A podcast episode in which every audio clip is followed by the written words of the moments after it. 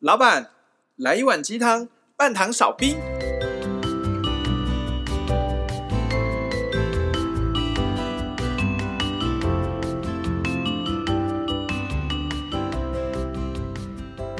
嗨，大家好，我是大师兄。嗨，大家好，我是小师弟，我是小师妹，我们是维鸡鸡汤汤。小师弟在录音前的几天，礼拜一的时候去爬了一次阳明山，哎、很巧，我今天礼拜五录音，我礼拜五就是今天，我也去爬了阳明山。阳明山不错。我那天去爬的时候是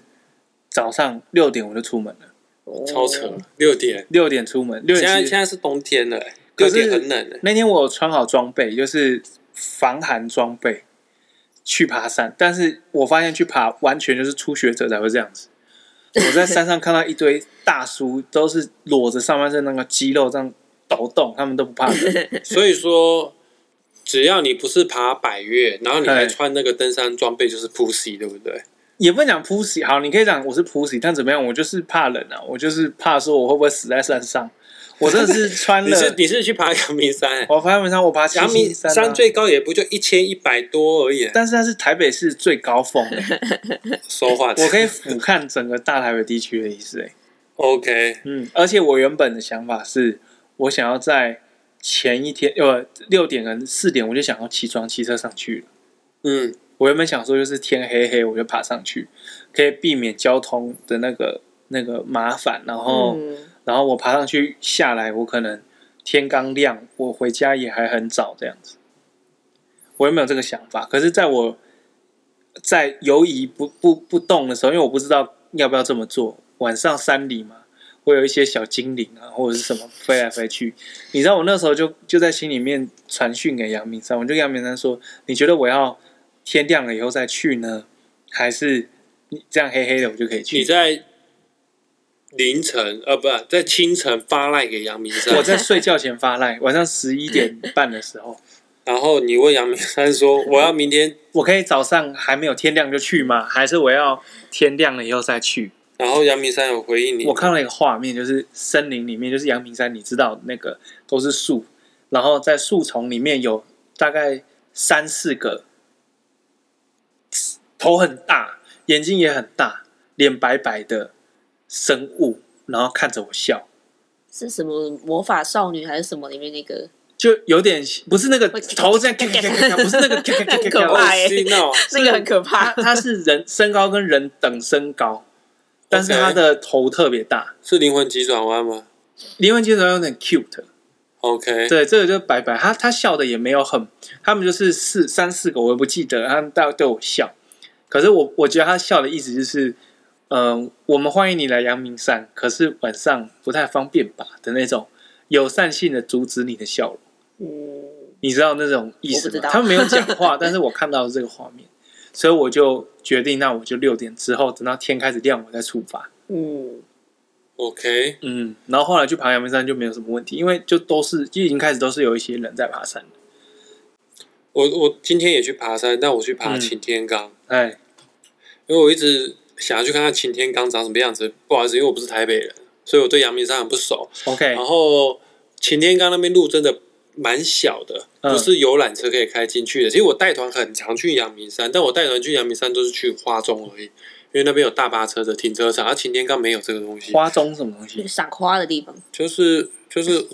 就是花中啊，阳明山有个地方叫花中啊，花中是不阳是明公园吧，还是中山公园那边？已经要往淡水那边过去了吗？没有啦，就在养德大道附近而已啊。哦，我不知道，我对阳明山不太 熟。你台北人今天不是你不是礼拜一还去爬过吗？我那对啊，我还从他淡对水七七骑，山比较我熟骑到淡水去，再骑回台北。啊嗯，我就很想要去阳明山，除了花中之外的地方。然后有听过有一个地方叫擎天岗，包括我自己在教课的时嗯候，我每次教到擎羊这颗星，我都叫学生联想一下，就是擎天岗的那种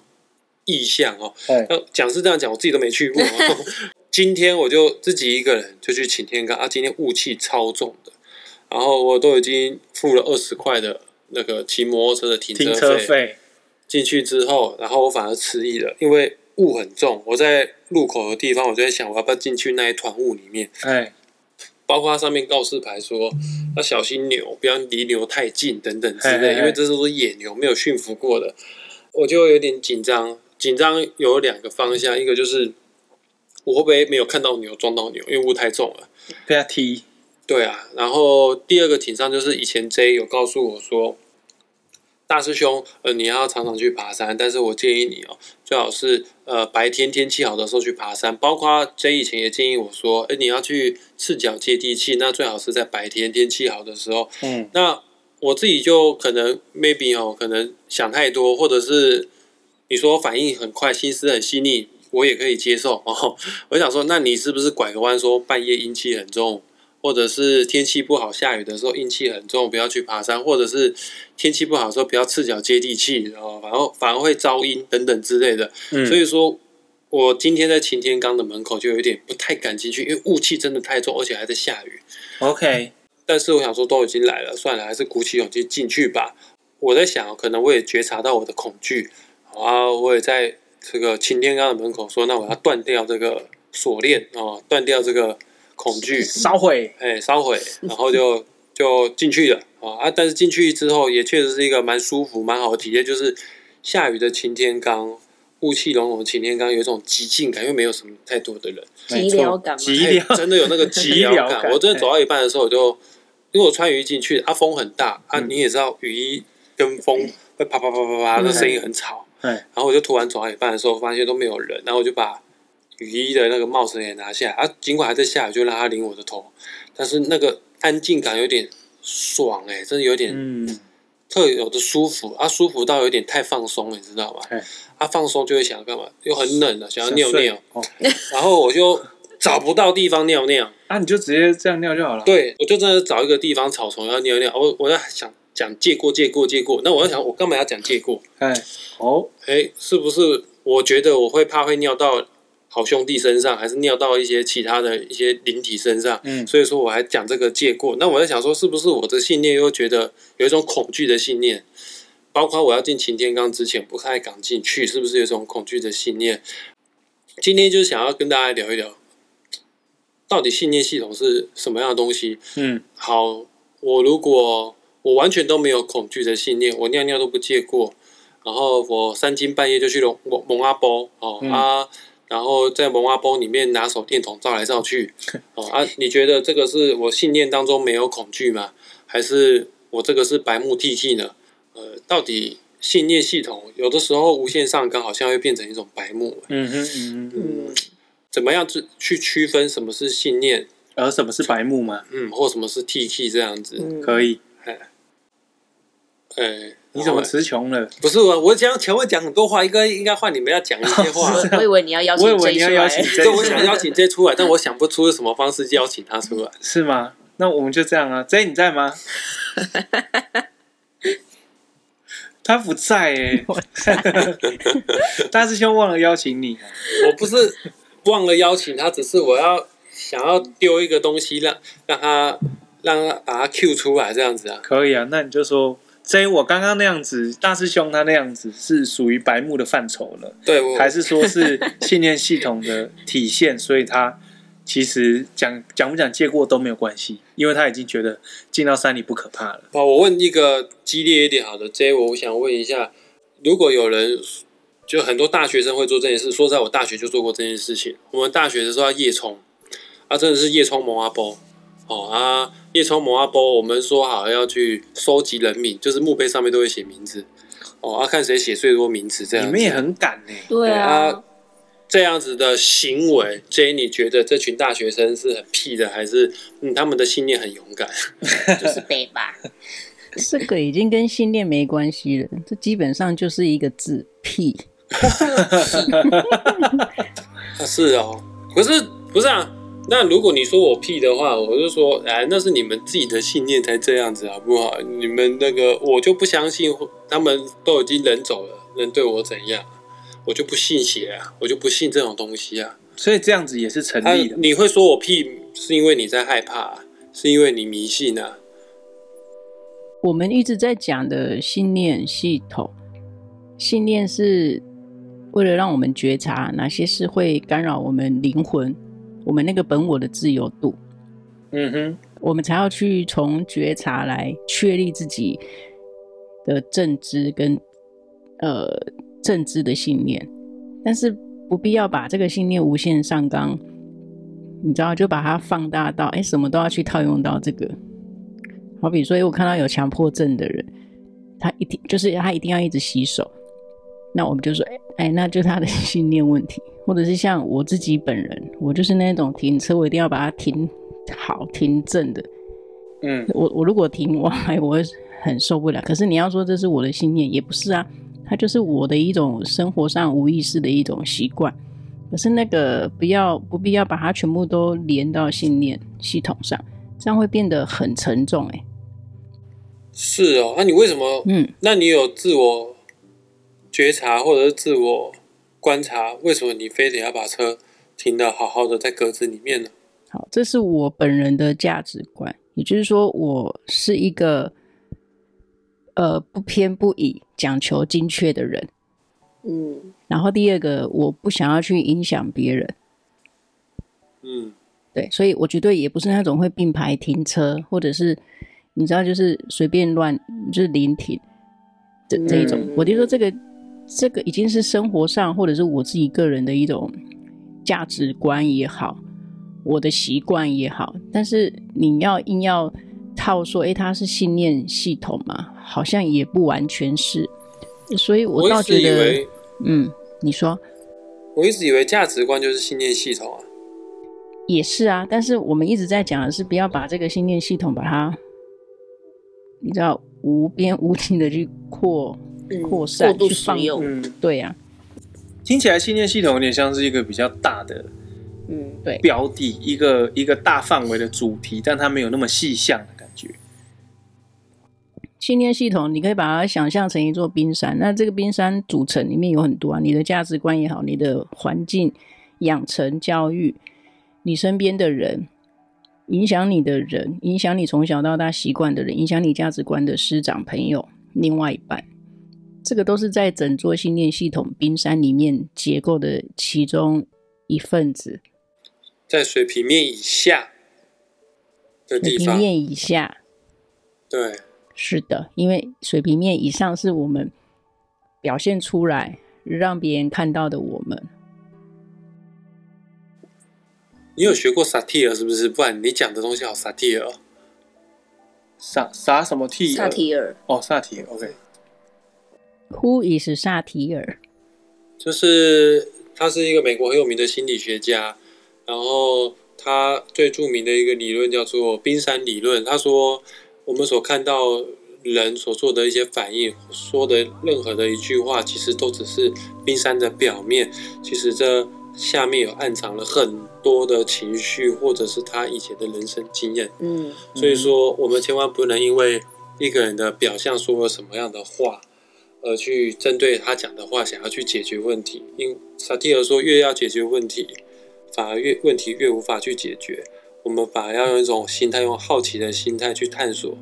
这个人的冰山。他讲这句话背后到底想表达什么样的意涵？maybe 他是在求救，并不是在跟你唱反调。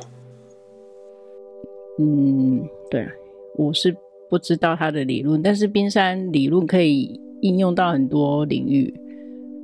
对啊不管是沟通技巧也好，或者是经济学、行销，这个都用得到。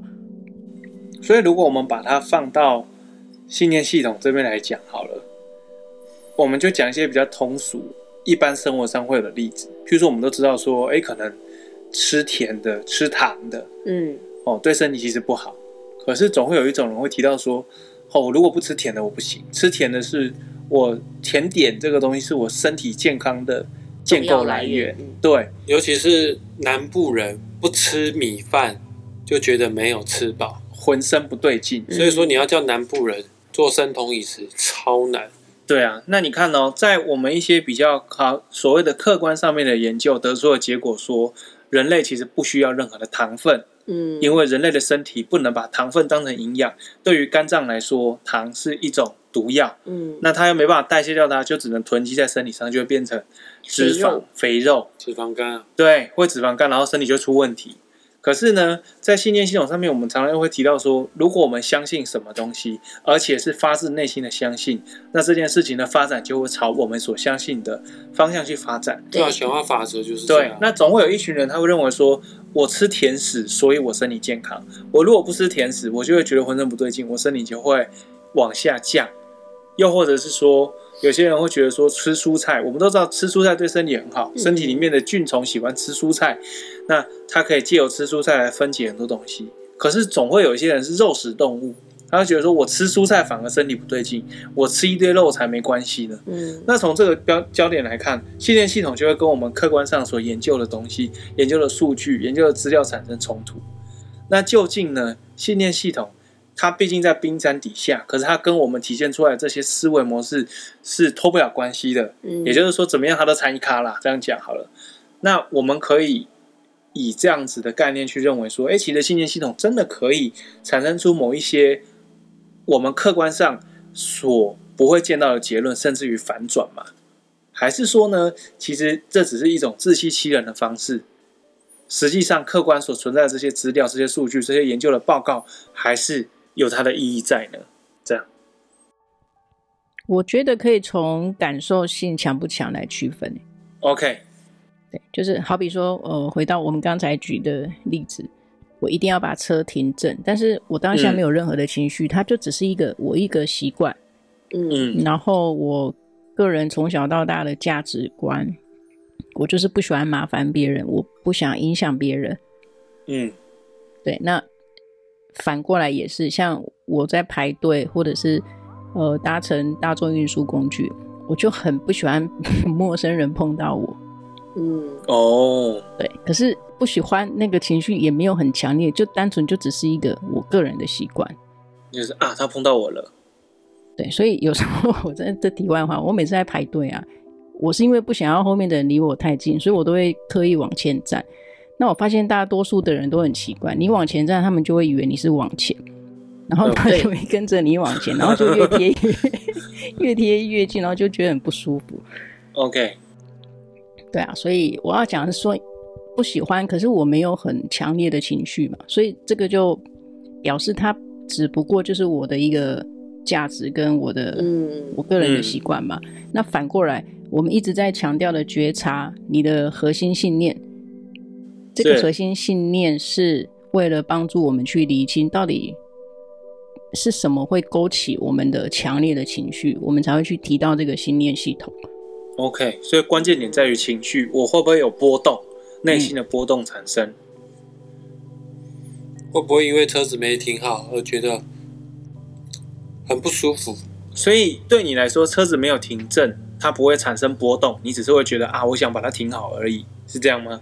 对啊，就说是我的书一定要摆很整齐，我的笔一定要嗯。摆得很整齐。但如果说今天你产生强大的波动的时候，就代表这件事情跟你的信念系统是有所牵扯的。嗯，好比说，同样我把车停好，那一样停车场一排看过去，我我就算看到我隔壁或是隔壁隔壁别人的车都停歪，嗯，我也不会因为这样就暴怒啊。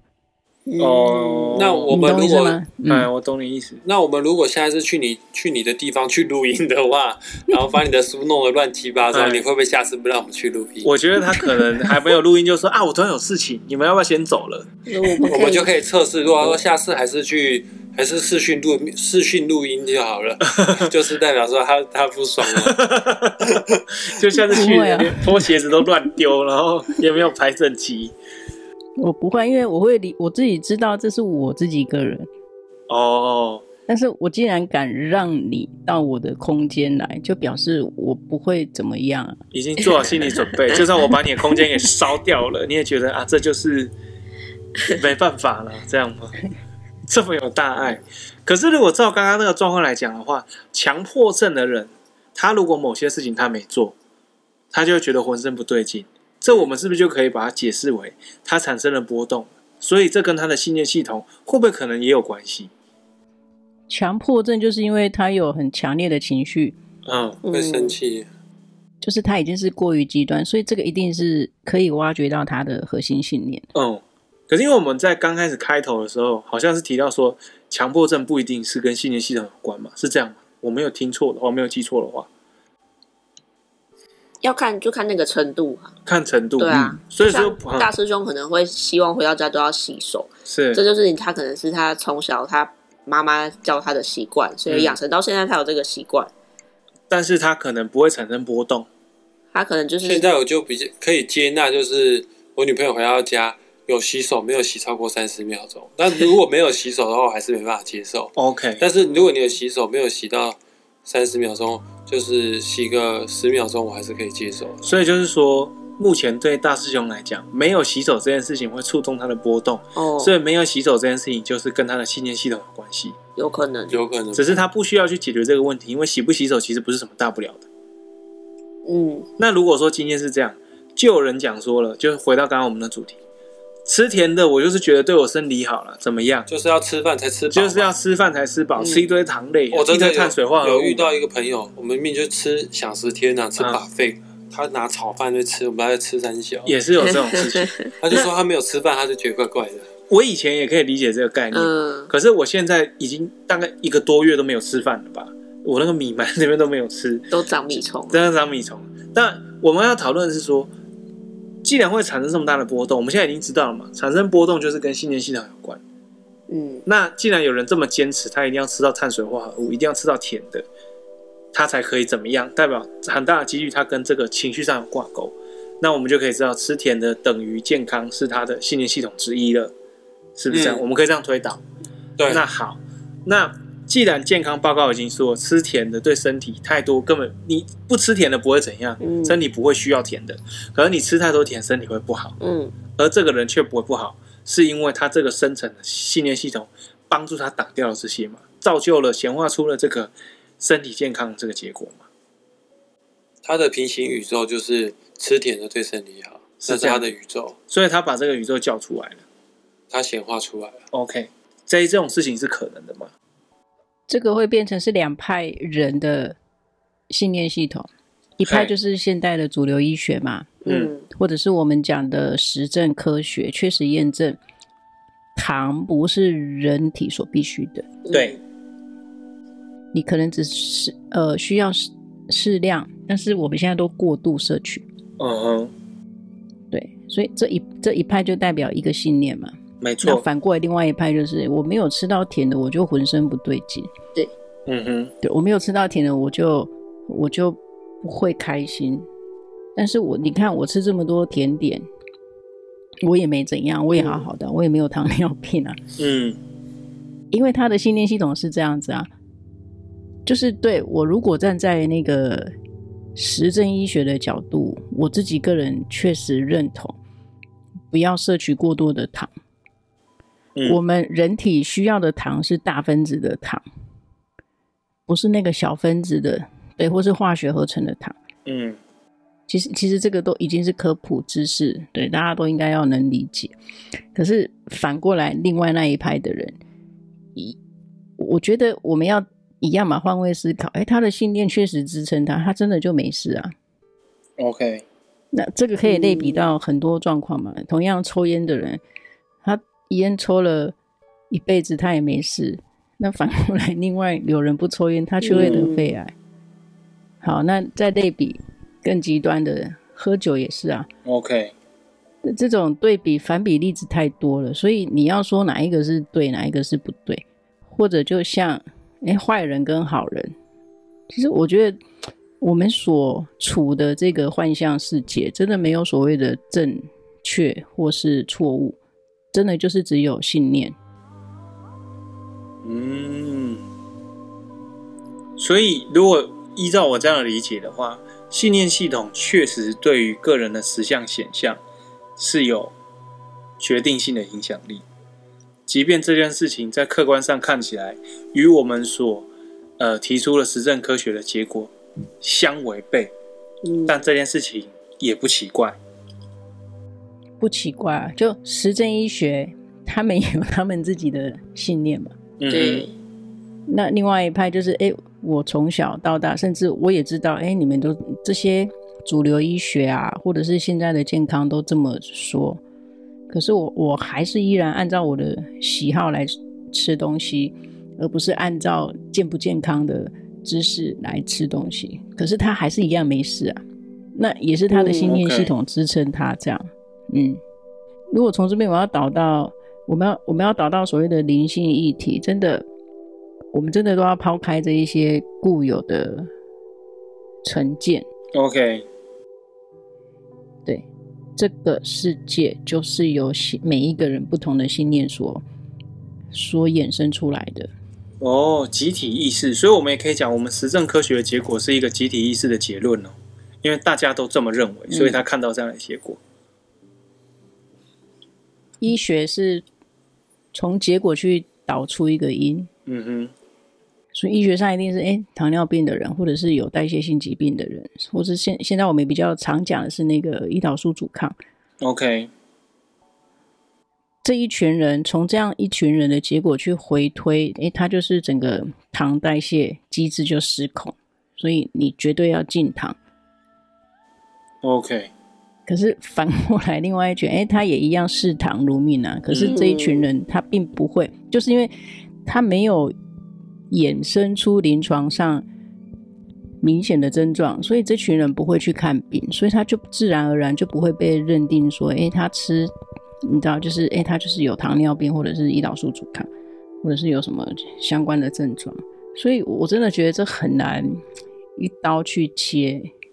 哦，所以有可能有些人他只是自认健康，所以不用看医生，但其实他已经有糖尿病的前期症状，或甚至于已经在中间了。哦对，有可能，嗯，但我们也只能尊重他的信念。对啊。那这样就会有点有点卡住啊，就是他的信念明明是这样，可他的身体居然没有跟着他的信念走。那这样的结论究竟是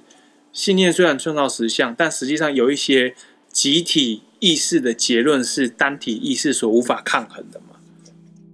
呃，不是这个，我我我自己的理解啊，就是说，嗯，如果以你刚才举的例子，同样他就是持有这个信念，我就是吃糖，可是我就不会糖尿病啊。嗯那这一群人会有两种结果嘛，一种就是诶他真的没有，嗯嗯那另外一种是他表面上一直说诶我不会，可是他就是有。嗯，那这两种人唯一的差别，真的还是在冰山底下那一块。也就是说我，我、哦嘴巴上我一直讲，我表面上我一直贴标签，贴很多标语，我就是不会得。嗯可是其实他自己内心深处有一块是，害怕他的是有微对他有微微害怕的，他只是没有表现出来。他在逃避，哦，对。那对比同样这个的上一组人，我们刚刚讲一样吃糖，可是他他真的是彻头彻尾，从里到外都相信他绝对不会有事啊，他就是很 happy 啊，嗯哼嗯哼，那他就真的没事。嗯，原来如此，那要很深度、很深度的觉察，才有办法抽丝剥茧，知道自己内心到底是心口不一还是死鸭子嘴硬的。他这个真的是，所以才会说觉察自己很重要。你对啊会知道自己的信念到底是百分之一百还是百分，因为这样听起来感觉百分之一百跟百分之九十九差距是非常大的。嗯，百分之一百就是完全，你完全没有怀疑自己任何改变的地方。嗯，可是百分之九十九是我几乎相信了，嗯，可是好像有那一点点怀疑，会造成这样的结果。所以其实我们刚刚前面所讨论，不论吃不吃青菜，或者是不论去不去不吃糖，都不是重点，重点是在于你心里面那一个地方是不是百分之一百的认为事情就应该是这样发展。嗯而且困难的地方还在于说，我认为我已经百分之百认为是这样，但实际上可能在深层你没有办法所察觉到的潜意识里面，你可能抱持的是一个怀疑的态度。嗯，我跟你说啊，越讲我认为我一定的人，把这种话讲出来的，他其实是就是在给自己打气、打气、打我气。我反而也我曾经有这样的想某法，种程度是要掩盖，就是他可自己能的不安他对可能自己他自己也觉得说，好像这件事情有道理，可是我现在就是没有觉得这样之类的。可能哦、错，嗯，所以这一集其实有点像是一个信念系统的应用篇嘛。我们大家都知道信念系统会创造实相，可是之前有点像是就是介绍信念系统是怎么一回事，嗯而实际上要真的去运用信念系统，它牵扯到的东西其实很多，因为人类太复杂了。对啊，而且我们又活那么长的一段时间的话，你会很多错综复杂出来的结论。呃，可以跟大家做一个小总结，就是要怎么样知道我这件事情只是我的习惯，又或者是它是我的信念系统所嗯造造成的结果。我们可以去衡量说这件事情的发生会不会造成我们情绪上的波动。嗯如果没有，我只是单纯自己一个习惯，那可能这就只是一个很浅层的一个怎么讲行事风格，每个人的风格不一样而已。但如果说一件事情，不论它再大再小，你都会很深层的在意，甚至于情绪已经开始从你的内心里跑出来，那我们就可以去探索说，这是不是跟我们的信念系统有关？嗯那再来呢，我们第二个部分有所提到的，就是有一些科学上或客观上面的证据，跟我们的信念系统所相违背的时候，到底哪一个东西才是真的？这件事情上的话，我们就必须要去呃检视说，我们是不是百分之百相信着某件事情的发生与不发生。如果我们是百分之百相信的，那这些客观的事情、客观的事件存不存在，就不是太大的重点。嗯因为我们可以显化出相应、相对不一样的结论。没错但如果说今天我们心里的想法是好像有那么一点点嗯不太一样的时候，很有可能我们会导向一个不一样的结果。对，嗯哼，是不是这样子？没错，大师兄今天好像已经快要不行了。还好，哎、我其实今天在山上的时候超有精神。其实我昨天失眠，对嗯我突然想到一件事，好，你说我每天要去法鼓山的前一天都在失眠，屡试不爽。我，我好像还好。然后我昨天嗯半夜失眠，我还担心说，糟糕，我今天早上会不会爬不起？哎，但是我莫名其妙，我早上起来还在唱歌，那很好。那就你，特特有精神这样子。那你今天去阳明山？但是我现在嗯回到家的时候，我就觉得、呃、爱困，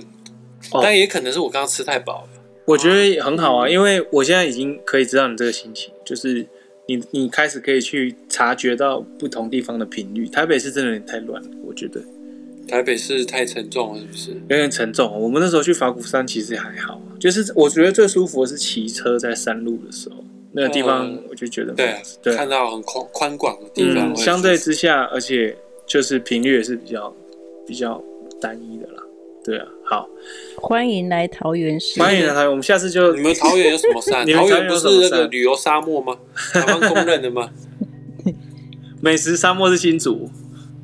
我也同意啊，台北是真的比较软，可是这真的不是批评哦，是它的密集度那 OK，嗯跟它所允许每一个灵魂可以平静灵和的那个空间跟时间太太紧凑仓了哦促了， OK。嗯是的，是不够不够有弹性的。这这是一会不会种是 J 自己的信念？你觉得呢？啊？我也这么觉得，我觉得是一种对于这不是我集的体信意念识的体验感觉。我之前在台北市，好歹也住了十几年有。这么久，嗯，是啊，天哪！我也觉得差不多可以搬回乡下了。我也是，我现在已经想搬回乡下养老了。 我就是当你越来越调皮，你会觉得自己不需要在这么高震动的地方活着。嗯，然后嗯，大师兄，你刚刚讲的，我要我还是要 站在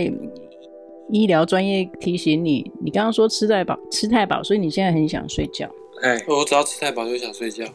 那就表示你吃错东西，你要留意哦。哦，没错 我确实没吃多错，东西。我你刚是刚不是吃肯德 太基多？碳水化合物了？我刚刚吃了两份薯条。哦，那你这个都是精致淀粉，那个 GI 值会飞上去哦。然后我女朋友不吃鸡皮，我把它吃掉。哦，鸡皮也是超好吃 啊，但是会飞上去哦。其实其实不是不能吃，只是你的食物组成。就看，如果你一天只吃一餐，那你那么一餐就只吃鸡皮，你说可不可以？太单一了，好像不太好。然后你可以配， 你可以配点青菜。 对啊，我煮有啊青菜我汤。有我今天也是也是有吃青菜。等等等等，哼你刚刚又撩我撩到我一 个问题，你觉得住台北，你觉得太压迫，觉得台北的磁场能量比较混乱等等之类的，那个是你的觉察还是你的信念呢？我分不清楚哪个是觉察，哪个是信念。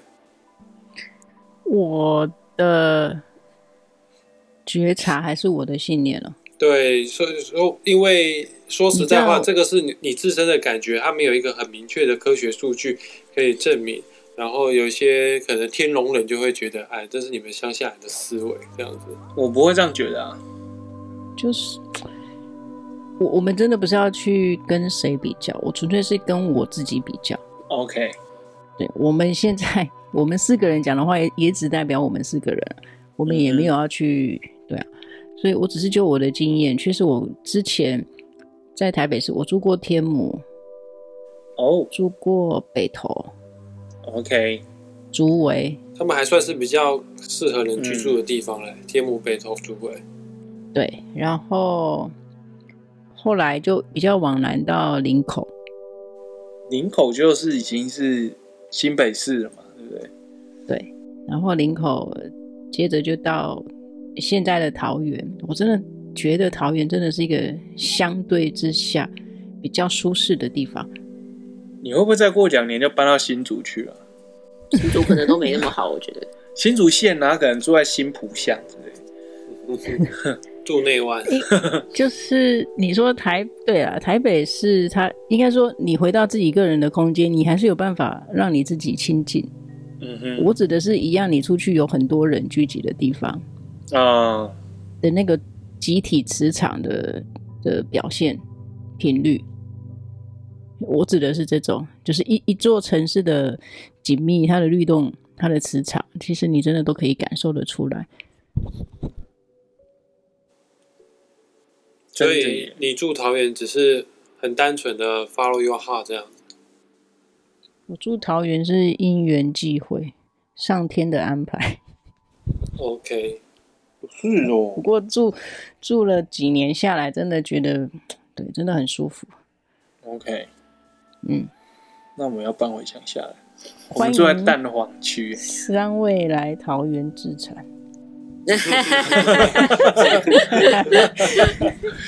可以？我好像你要选，桃园市长一样。 我觉得他要选到啊，对，诶，他应该要颁一个荣誉市民奖给我。荣誉市民，笑死了。对，好啊，各位听众可能会觉得很奇怪，我们怎么到后面开始闲聊了？